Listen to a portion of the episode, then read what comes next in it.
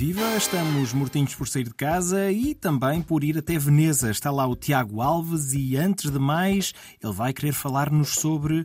Palavra nova é esta: castismo. O termo castismo deve ser utilizado em vez de racismo para definir momentos históricos ou políticos ou sociais de tensão, confronto, aniquilação ou extermínio de outra raça. É o que defende a jornalista e investigadora Isabel Wilkerson no livro Castas, a origem do nosso mal-estar, que recebeu o prémio Pulitzer e está traduzido em português, e que a realizadora Eva de Varney adaptou ao cinema, numa ficção biográfica com dimensão histórica. Um filme, Origens, que parte do livro para mostrar que o sistema de castas indiano foi aplicado pelos europeus e norte-americanos durante o período da escravatura e sustentou o pensamento e a atuação germânica durante a Segunda Guerra Mundial. Castas na Índia, escravatura na América, nazismo na Europa. Três formas de organização política, económica e social, onde a questão da raça é menos determinante do que parece. O filme Origens esforça-se por mostrar isso cruzando as épocas. É um filme que reflete um pensamento aprofundado já do ponto de vista histórico e académico e que procura alargar essa perspectiva, partilhar esse pensamento através da criação artística, ou seja, do cinema. O filme fica refém da necessidade de clarificar esse pensamento, perde fulgor cinematográfico, torna-se por vezes muito explicativo, académico, num certo sentido, mas nunca perde a força de uma proposta narrativa original que estimula o pensamento do espectador. Um filme diferente, nesta seleção oficial do Festival de Veneza, dificilmente vai ser ignorado pelo júri e deve ter um prémio no palmarés. O filme já fez história, porque esta é a primeira vez que uma realizadora afro-americana, Eva DuVernay, marca presença entre os filmes selecionados nas 80 edições do Festival de Veneza. Curiosamente, esse facto, essa presença, encaixa que nem uma luva numa narrativa que desafia a forma como todos olhamos para outras minorias. Aqui está, uma nova palavra a abrir e uma importante novidade a fechar. Obrigado, Tiago Alves, aqui com o seu testemunho do Festival de Veneza. Falando em novidades também, vamos a mais sugestões culturais. Este é, afinal, o Mortinhos por Sair de Casa e vamos começar por Évora. Eh, falamos do Festival Artes à Rua e o que estamos a ouvir agora... De um amigo.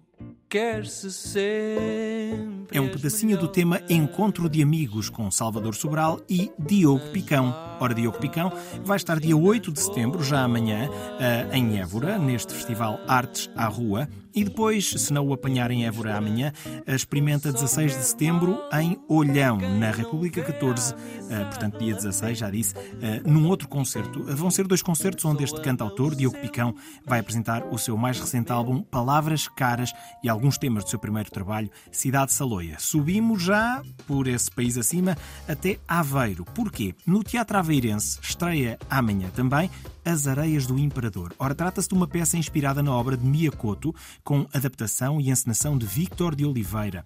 É uma coprodução do Teatro Aveirense, uh, tem estreia marcada para 8 de setembro e fala sobre um amor impossível entre um soldado português e uma moçambicana no final do século XIX. É de esperar, de facto, um espetáculo profundo, uh, um espetáculo apaixonado também. É uma peça protagonizada por 15 intérpretes moçambicanos, portugueses e franceses, que através do destino destas duas personagens, o Germano, que é um soldado português, e Imani, a intérprete moçambicana, que se apaixonam. Uh, portanto, através deste destino destas duas personagens, estas uh, várias uh, pessoas em palco vão mostrar ao público os mundos misturados de Moçambique. As Areias do Imperador, no Teatro Aveirense, 8 e 9 de setembro, às 21 horas, e de 14 a 17 de setembro, no Teatro de São João, no Porto. E depois vai andar aí pelo país, com certeza.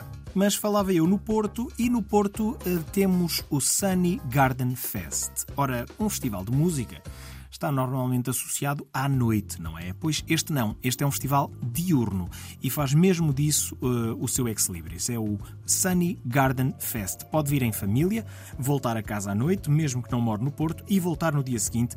E tudo isto se passa num jardim. É neste fim de semana, 9 e 10 de setembro, no jardim da UPTEC Baixa, no Porto. Uh, e é um festival de cantautores internacionais e nacionais. São 11 talentosos compositores a interpretar versões versões despidas dos seus temas, uma espécie de unplugged, digamos assim, versões acústicas, num ambiente descontraído e de proximidade eh, perante esta audiência de apenas 400 pessoas. Terminamos com duas sugestões em Lisboa, ambas de entrada livre.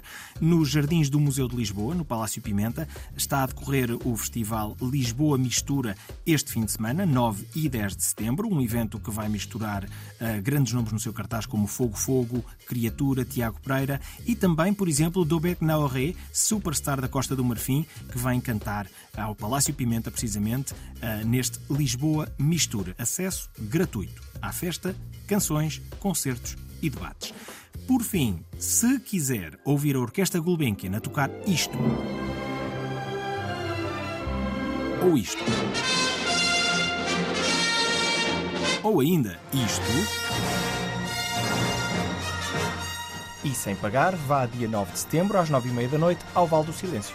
É nos Olivais, pertinho de minha casa, por sinal, e lá poderá ouvir a Orquestra Gulbenkian a tocar grandes temas de John Williams. Melhor sugestão do que esta para fechar o meu último Tinhos por sair de casa não podia haver. Até sempre.